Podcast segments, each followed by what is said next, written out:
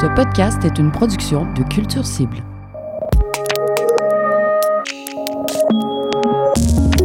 Bonjour et bienvenue à Parler temps qui danse, une série de balados qui aborde des sujets en lien avec la danse contemporaine et sa pratique. Mon nom est Louis-Philippe Labrèche et j'ai le plaisir de vous accueillir à cet épisode bien spécial. Et je vous présente à l'instant même mes deux invités.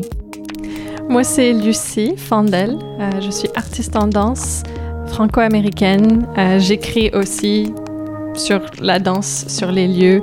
Je dessine euh, et je pratique souvent en dehors du studio et du théâtre. Mon art. Andréane Martel, euh, je suis artiste-chercheur, puis j'ai une formation surtout en musique, art visuel, histoire de l'art, et j'aime beaucoup la performance.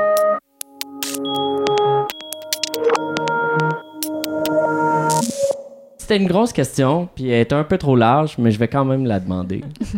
Euh, comment est-ce qu'on construit nos espaces? Donc, euh, oui, c'est une question très large. Demander ça à une cartographe, ça doit être comme euh, ça. la ouais. fin du monde, hein? Ouais, C'est ça, Mais ouais. je sais pas si- même si je me nommerais cartographe. cartographe. Ou en tout cas, non, je me nommerais pas cartographe parce que je ne fais pas des cartes. quelqu'un qui a je- étudié les, les cartes. Oui, mais je dirais pas non plus que je suis spécialiste des cartes. Je Ah. pense que je porte un regard sur les cartes, puis c'est le mien. Mhm. Mais je pense que les documents peuvent être lus de différentes manières à partir de différents positionnements. Euh, puis, euh, donc, euh, voilà. Pour comment on construit nos sociétés, c'est ça, c'est une question très large. Mais pour ma part, dans mes recherches, je me suis intéressée à, à l'implication de l'image, le rôle de la carte ou même du paysage dans l'aménagement du territoire. Puis, euh, spécifiquement euh, à ce que l'on nomme aujourd'hui au Québec, euh, Canada. Puis, j'aime aussi considérer les cartes, les images comme des documents qui, qui circulent, comme par exemple sur Google Maps. On, on, on, regarde, on consulte sou- souvent Google Maps, puis ça nous oriente dans l'espace. Même chose pour les paysages ou d'autres types d'images qui créent en quelque sorte une forme d'aménagement aussi du territoire parce qu'elles orientent les corps dans l'espace. Puis, euh, mais évidemment, je pense qu'il faut vraiment considérer que euh, les images ont contribué à l'élaboration d'un aménagement colonial du territoire. Donc, dans l'histoire de la cartographie, euh, c'est très près de l'extraction des ressources, puis le développement des frontières, le tracé des réserves aussi pour les nations autochtones, puis, puis la frontière entre le Québec et l'Ontario, par exemple. Donc, donc voilà. Comment est-ce qu'on construit les espaces? Mhm. Oui. Euh, c'est intéressant en, en t'écoutant puis en y pensant encore en profondeur. euh, Il y a cette construction physique de l'espace. Euh, ce que j'entends dans ce que tu décris aussi avec la cartographie, pour moi, les, je, je pense aux cartes plus comme des, euh, des traductions d'un espace ou un guide. Le fait que cette chose ensuite guide ma manière d'être dans l'espace, je trouve ça super intéressant. Euh, puis, je pense que cette construction au niveau comme social, individuel, culturel aussi, elle se fait beaucoup au niveau de l'attention qu'on choisit de porter euh, et à quoi dans cet endroit-là, parce qu'il y a un élément pour moi qui est indissociable, euh, qui est culturel, qui a à voir avec comment on se positionne, avec quoi on se met en relation. Euh, Est-ce que je suis dans, dans tel parc pour faire quelque chose? Est-ce que je suis dans telle cuisine pour attendre, pour parler? Le, le désir euh, d'action là-dedans m'intéresse beaucoup. Puis les habitudes aussi, les fonctions des, espaces, je trouve, peuvent les définir beaucoup. Mais en ville, c'est sûr, les fonctions humaines prennent la, la majorité, puis les autres, euh, les autres vivants ont moins de- d'espace pour construire aussi l'espace. Mais tout- toutes ces choses sont là, sont quand même présentes, même si les, les degrés puis les quantités vont, vont peut-être changer. Euh, puis, oui, je trouve ça quand même super pertinent de parler de frontières dans ça parce que frontières, euh, qu'elles soient officielles, institution- institutionnalisées ou euh, des, plus des frontières culturelles ou des frontières perçues au niveau individuel, les limites d'un lieu nous apprennent quand même beaucoup sur qu'est-ce qui se passe à l'intérieur de ces limites, qu'est-ce qui déborde, c'est quoi qui, c'est quoi qui passe, qui, qui est capable de, de créer de cette frontière quelque chose de perméable. Euh, ça, ça aussi, ça fait partie de la construction de la chose pour moi. Je vais revenir à l'idée de frontières. Est-ce qu'elles sont nécessaires, les frontières? Je pense... Ouais, je peux juste préciser, nécessaire à quoi? C'est une bonne question. Nécessaire à la possibilité d'espace? D'avoir un espace, peut-être? En tout cas, je, oui, je laisse avec cette précision. Si tu veux y aller, je vais mâcher sur cette, cette chose. Euh, je pense que c'est une question complexe qu'on pourrait pas répondre dans le cadre d'un podcast euh, tout bonnement comme ça, je crois. euh, puis la question des frontières, c'est ça s'étend à, à une échelle globale, donc c'est, je pense que c'est, il faudrait vraiment s'y attarder de façon plus approfondie pour chacune des nations, par exemple, puis l'impact qu'elle aurait sur. donc c'est, je pourrais pas répondre à cette question malheureusement. Ouais, ouais, au niveau politique national, c'est vraiment. Euh, ouais. très, très, très complexe. Euh, je dirais que il y a quelque chose entre frontières et limites. L'idée des limites que je j'aime quand même. L'idée des frontières nationales, moins. Mmh. Mais peut-être en revenant à une, une, échelle un peu plus individuelle, je trouve ça important et même sain de pouvoir comprendre ses propres limites, euh, puis que ça, ce soit un exercice qui soit pas juste individuel, qui soit quelque chose de social, puis en relation avec un lieu. Et donc, ça ne ressemble pas à une frontière dans le sens traditionnel d'une frontière, mais ça a à voir avec comprendre comment et pourquoi on est dans un endroit, puis c'est comment qu'on veut agir dans ce lieu pour y vivre euh, avec intégrité, en harmonie, je sais pas, selon les valeurs de chaque personne, mais il y a, y a, quelque chose d'essentiel, je trouve, dans une capacité de se positionner. Euh, mais l'idée euh, large des frontières, ça, c'est trop large.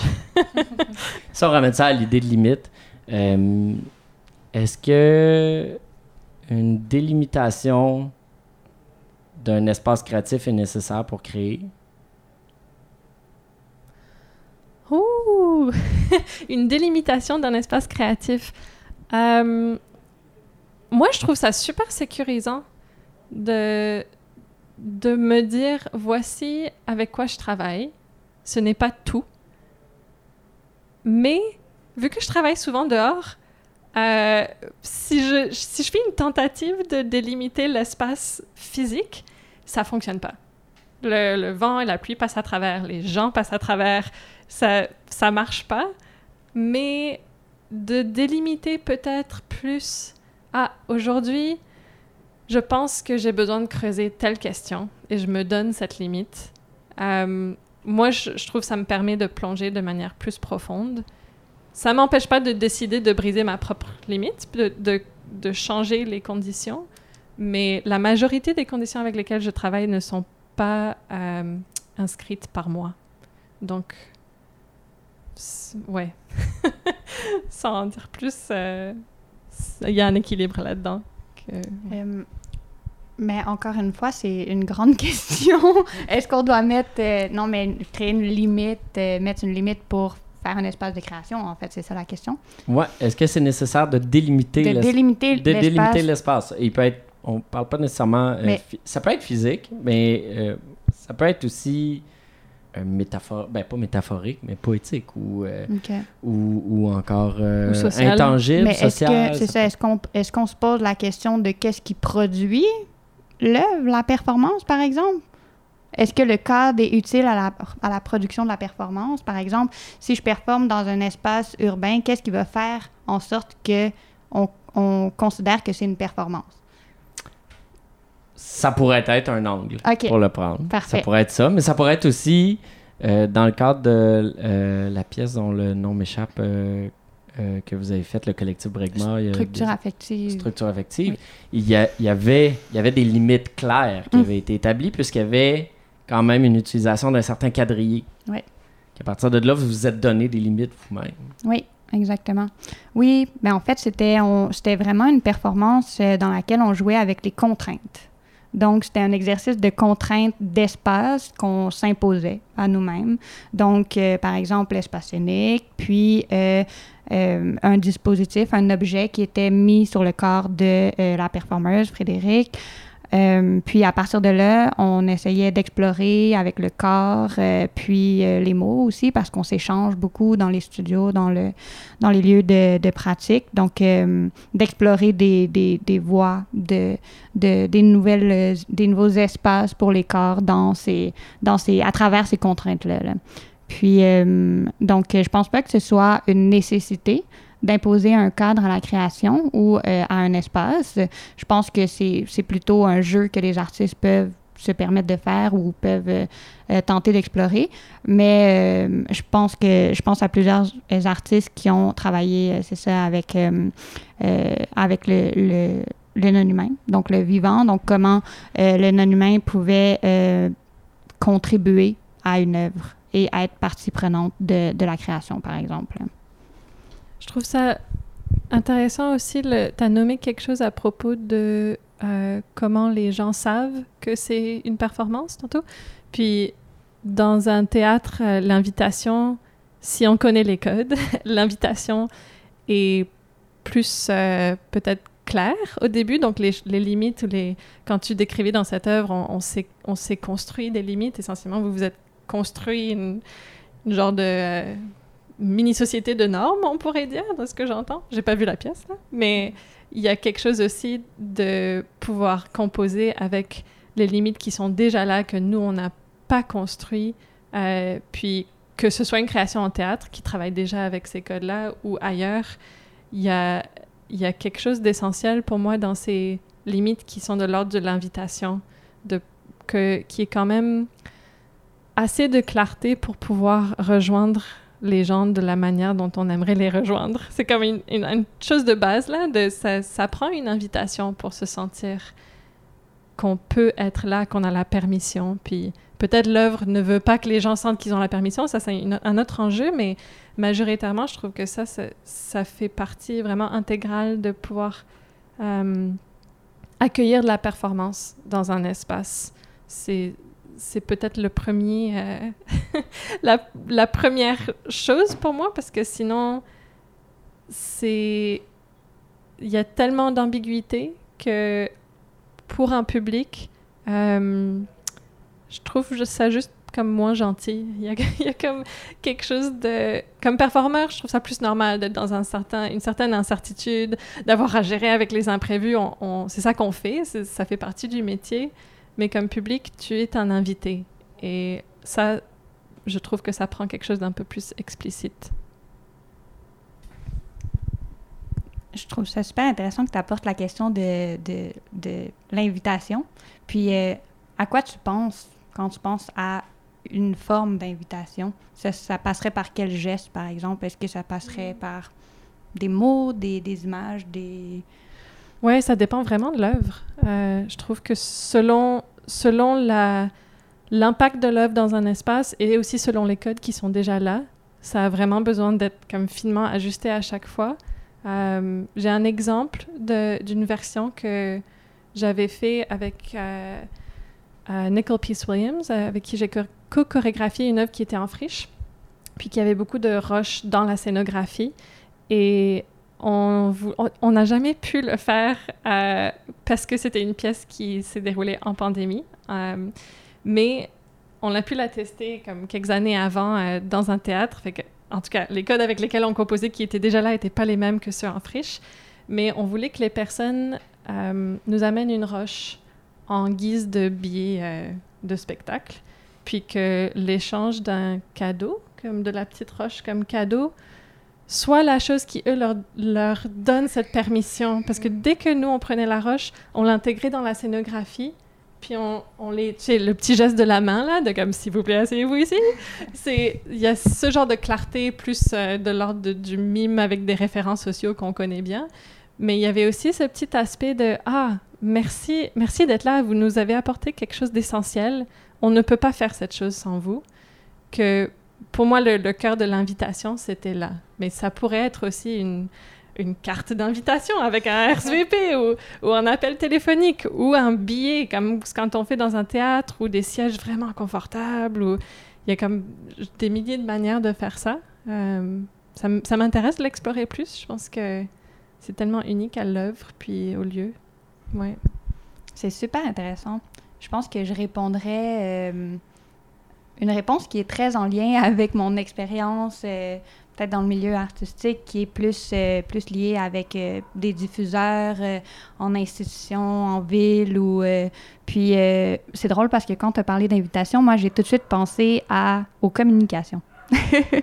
Donc, comment les communications elles, sont, elles sont une forme d'invitation au public qui est qui, je trouve, mériterait d'être investi comme forme d'art aussi. Donc, comment on crée ces invitations-là, quelle forme elles prennent? Puis, euh, bon, c'est sûr, moi, je m'intéresse à l'histoire des images, donc c'est spécifiquement ça. Donc, comment euh, on documente une performance aussi? Qu'est-ce qu'on décide de prendre de la performance? Qu'est-ce qu'on montre? Puis, euh, puis qui prend la photo de la performance aussi. Donc, il y a toujours un point de vue subjectif qui est posé sur le, le, corps de, la personne qui performe. Donc, cet aspect-là m'intéresse beaucoup. Puis, euh, je m'intéresse aussi aux travaux euh, d'une chercheure qui euh, qui s'intéresse justement à la limite entre la performance et euh, la, non-performance, disons. Puis, euh, comment finalement, est-ce que ce serait pas l'image qui créerait la performance parfois?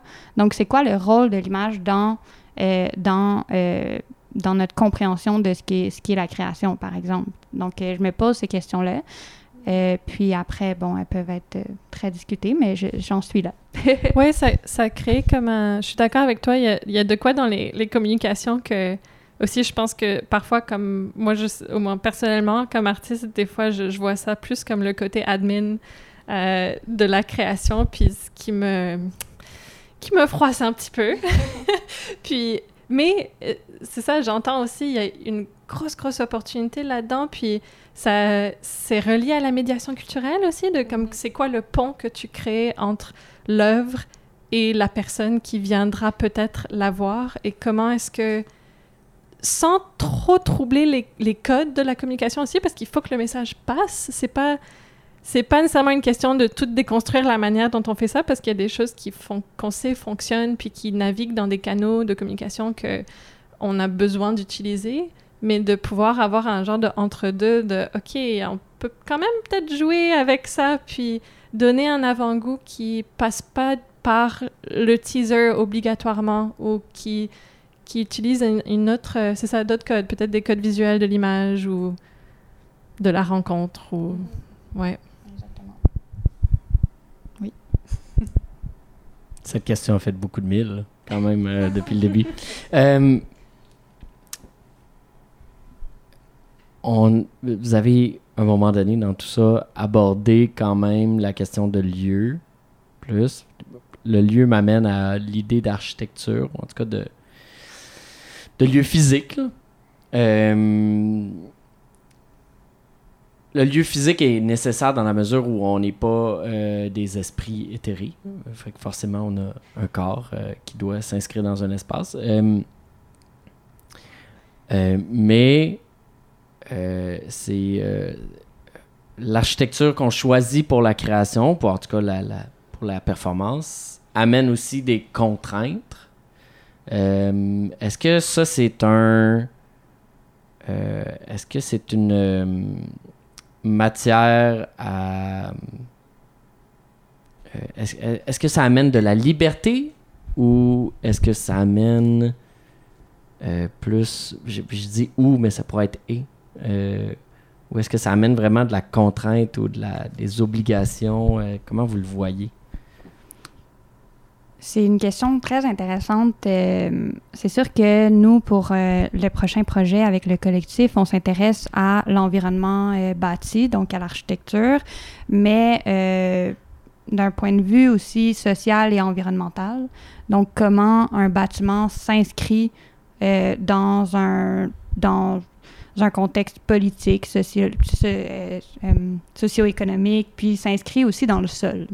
Puis à partir de quels matériaux aussi euh, il est fabriqué. euh, puis c'est sûr que, euh, bon, on pourrait se poser la question de est-ce que l'architecture est une contrainte à la performance, par exemple, ou au déplacement des corps. Je pense que j'ai pas envie d'aller dans ce sens-là. Je pense que j'ai plutôt envie d'entrer dans les bâtiments, de les investiguer à partir des corps, de voir comment les corps peuvent dialoguer avec les bâtiments, les, les, les environnements bâtis, puis, euh, mais aussi avoir un, un regard peut-être euh, un peu euh, critique, observateur de comment les bâtiments ont été construits eux-mêmes. Puis, finalement, je pense qu'avec des qualités d'écoute, euh, corporelle, sensorielle, on, peut être peut-être plus attentif à l'histoire euh, des espaces. Donc, j'ai plus envie d'aller dans ce sens-là que de dire que c'est une contrainte. Donc, je pense que euh, c'est sûr que dans certains contextes, on s'entend, euh, les environnements bâtis peuvent être des contraintes, là, c'est évident. Mais pour ce qui est de la performance, j'ai plus envie de, de voir comme ça pour ce projet-là. Mhm. Hmm. Ouais, dans le, le vécu des espaces antécédents aussi, pour moi, ça, c'est une des obligations dans, la création qui est en lien avec les lieux. Euh, dans les espaces bâtis architecturaux, je trouve ça super intéressant de travailler dans, dans les espaces. Là, c'est ça. je généralise, mais lieux en dehors d'un théâtre ou un studio. Parce qu'il y a tellement de types de structures architecturales. Euh, puis on est quand même en performance, donc il faut pas prendre ça pour acquis.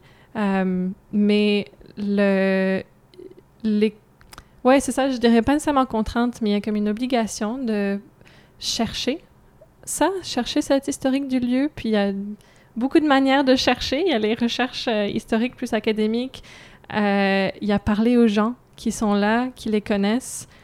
Il y a aussi imaginer, euh, sans, sans se faire des idées qu'on invente l'histoire nous-mêmes, là, mais ju- juste de, de ressentir et de se permettre d'imaginer ce qui était là et ce qui pourrait être là.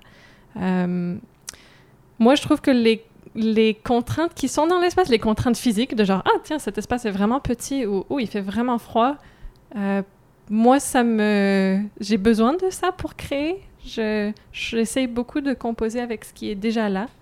Euh, donc, le plus que les structures sont claires et solides, le plus que moi, ça me donne de quoi rebondir. Puis quand un espace est plus perméable, ben, ah, ok, ben moi aussi, il va falloir que je trouve une manière de naviguer dans cette dynamique-là, mais que ce soit les couleurs ou la dureté des matières ou le confort ou l'inconfort du lieu euh, ou les histoires, les gens qui sont passés avant moi, tout ça, c'est des choses avec elles, comme avoir un dialogue. Puis après, la, la pièce, il faut qu'elle émerge dans ce genre de tissage entre moi, mon vécu, puis le lieu, puis de toujours aller d'un côté, ah, de l'autre, mon vécu, ah non, mais là, la réalité, je regarde, ah, mon vécu, ah non, non.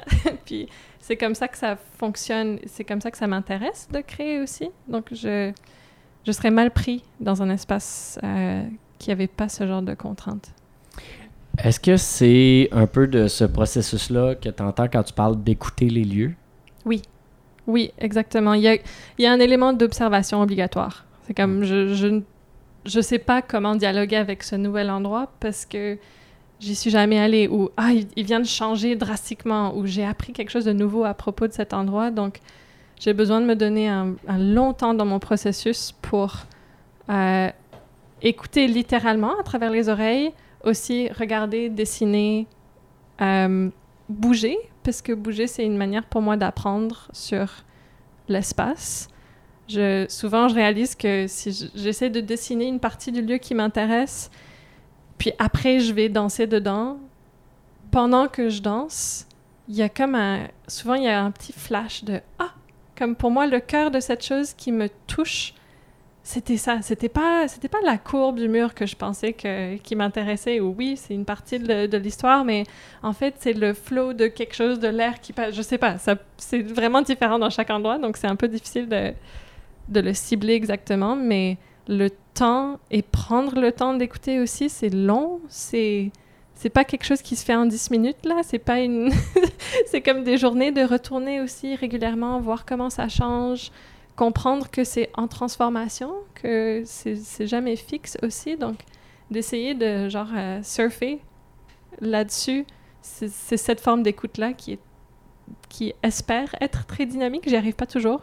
Des fois, je, je me fais une idée du lieu, puis je suis comme, ah, je pense que je suis bien dedans, j'ai compris, puis j'y retourne et il y a quelque chose qui a complètement déstabilisé ce que je pensais que je connaissais, puis c'est une bonne petite leçon aussi. ouais. Mais je trouve ça super intéressant, euh, ton, ton expérience euh, des espaces, puis euh, l'importance de l'écoute. Euh, ça me fait penser à un exercice qu'on avait fait justement euh, avec le collectif qui était de, de, de prendre le, le temps d'écouter des espaces, puis d'écouter les murs, par exemple, aussi.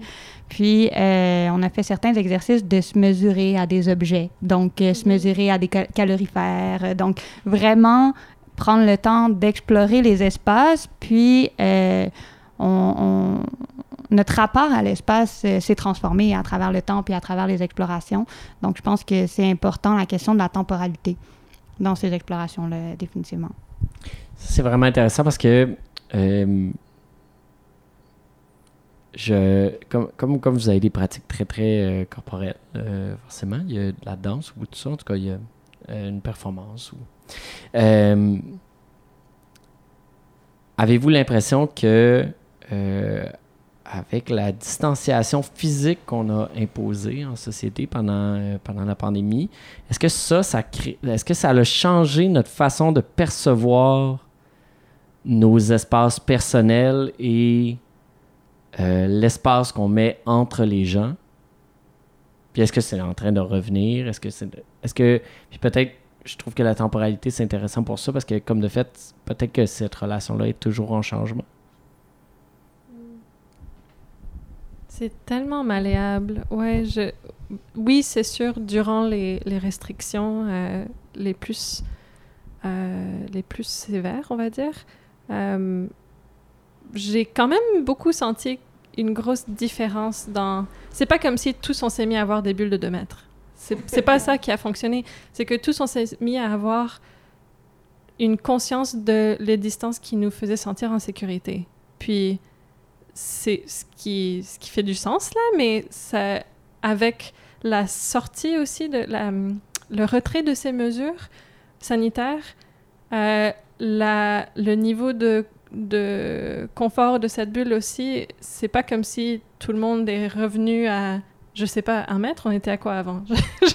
Il n'y avait pas de. C'était vraiment dépendant de chaque personne. Puis les personnes qui, qui ont plus des enjeux de santé, qui sont immun immunocompris, j'arrive pas à dire ça en français, désolé, immunocompromised. Ouais, on me comprend. La, la bulle de ces personnes-là va être très très différente aussi. Donc il y a comme un genre, bah, non, oui, on- certains d'entre nous sont sortis, certains non. Puis après, euh, le désir de relancer, on relance le milieu, on repart.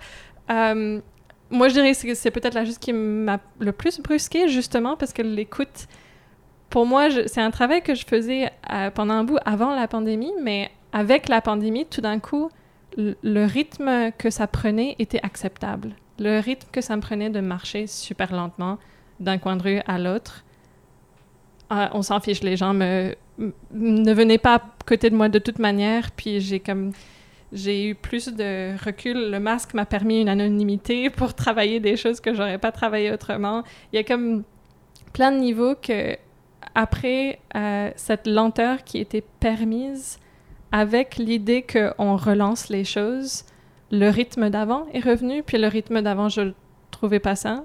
Je le trouve toujours pas sain. Donc, oui, évidemment, j'aime ça pouvoir revoir les gens et les embrasser, mais euh, il y a quelque chose dans cette norme de vitesse. C'est moins pour moi à propos des distances dans l'espace, puis c'est plus une question de rythme, puis une capacité d'écoute des, autres, euh, des autres humains, des autres animaux, des autres espaces. Toute cette capacité, je trouve que euh, c'est ça, elle se... Elle est mise en défi. Je sais pas si ça se dit, mais... Ouais. Mais je pense que j'irais dans ce sens-là aussi. C'est vraiment plus au niveau de la vitesse que j'ai constaté euh, le, changement euh, radical euh, après, ben, après qu'on ait levé les, mesures sanitaires. Donc, je pense que la question de la temporalité aussi, elle, est très intéressante à, à explorer d'un point de vue d'un espace individuel clos chez soi à un espace public où est-ce qu'on... Oui, collectif. Donc, euh, je pense qu'il y aurait des belles réflexions à avoir à ce niveau-là, définitivement. Ouais. Un autre sujet de podcast. Euh, Est-ce que dans nos quotidiens, on est conscient des contraintes, on pourrait dire ça comme ça, ou des limites, ou des. que euh, notre rapport à l'espace amène? Ou est-ce que ça se fait un peu de façon. pas subconsciente, mais. Oui, subconsciente. Ça dépend de qui tu es. ça, c'est vraiment les, les contraintes dans l'espace. euh, ça touche assez directement euh, à ton statut social, que ce soit un statut euh, d'ethnicité, de couleur de peau, de classe, d'appartenance culturelle, de, de capacité physique. C'est vraiment cette conscience de ces contraintes aussi selon ton emploi. Euh, c'est si tu es quelqu'un qui est dans un emploi qui est dur physiquement, le métro puis les sièges dans le métro vont avoir l'air vraiment différents que si tu es quelqu'un qui est assis au bureau toute la journée puis qui veut plus y être. Je sais pas, ça c'est un exemple euh, mini là, mais il y a tellement de couches de ça dans chaque espace puis certains lieux qui sont créés pour accueillir certaines euh, certains comportements puis certaines personnes aussi. Donc, c'est euh, ouh, c'est large. c'est vraiment intense comme question en fait.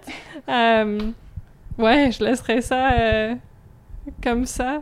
Ah ben, en fait, non, pardon. J'ajouterais quand même un petit bout de. Si on pense à la norme de masse, euh, je sais pas comment on veut app- appeler ça, la normativité, mais j'ai l'impression, je ressens que je suis dans un métier où est-ce que je dois sortir de mon quotidien tous les jours. Donc, ça, sortir du quotidien, ça devient le quotidien. Donc, euh, il y a quelque chose de l'ordre de cette pratique que je pense, selon ton, ta posture comme artiste, là, je parle spécifiquement d'artiste, euh, il y a une attention à qu'est-ce qui appartient au quotidien, puis qu'est-ce qui appartient pas au quotidien, euh, qui est assez spécial, puis qui permet d'avoir des genres de lunettes de comme ah ok dans cet espace là on fait ça puis on pourrait faire ça ou comme là je suis dans le théâtre puis tout est possible. Puis ce genre de, de conscience de qu'est-ce qui se peut puis qu'est-ce qui se peut pas dans un espace j'ai l'impression que souvent les artistes sont comme un peu en train de pousser puis dire comme ah mais peut-être qu'on pourrait faire ça en fait.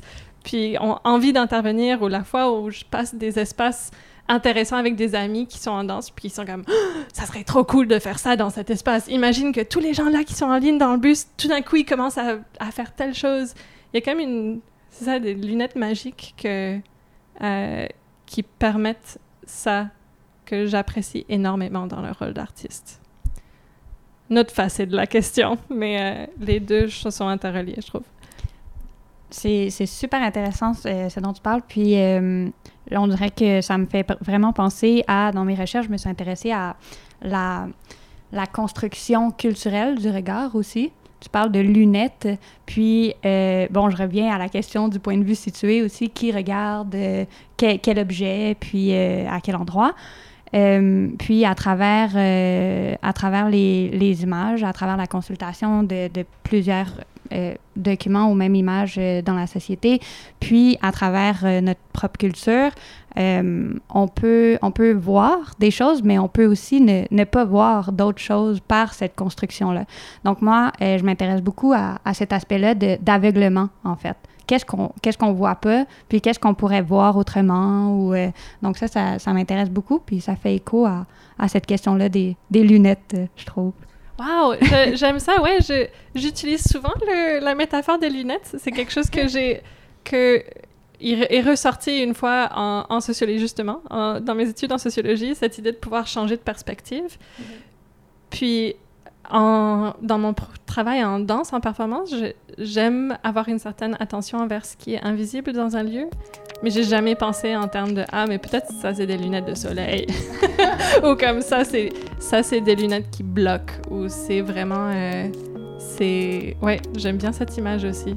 Oui, c'est ça, parce que même au-delà de l'invisible, il y a vraiment des choses qu'on, Oui. auxquelles on ne porte pas attention, en fait, visuellement, mais aussi corporellement, puis ça vient avec, euh, avec une culture aussi. ouais c'est super intéressant je pense que le plus qu'on se pratique aussi de changer de lunettes Mais oui, le plus que, que ces points invisibles commence à devenir un peu euh, laisser passer la lumière Exactement. aussi. Oui, oui, il y a quand même des stratégies de, Ouais. oui, d'exploration. Il y a des Ouais. voies d'exploration possibles, c'est sûr. Oui.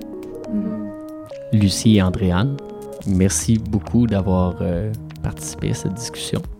Ça fait plaisir, Ça fait merci. plaisir. Je pense Merci qu'on laisse beaucoup de questions en suspens. J'aime ça. Oui, ben, Oui. il faut naviguer Oui. dans l'inconnu. C'est Voilà. très bien. Par les temps qui dansent, saison 2, épisode 4, avec la participation de Lucie Fandel et Andréane Martel. Animation, enregistrement et production exécutive par moi-même, Louis-Philippe Labrèche.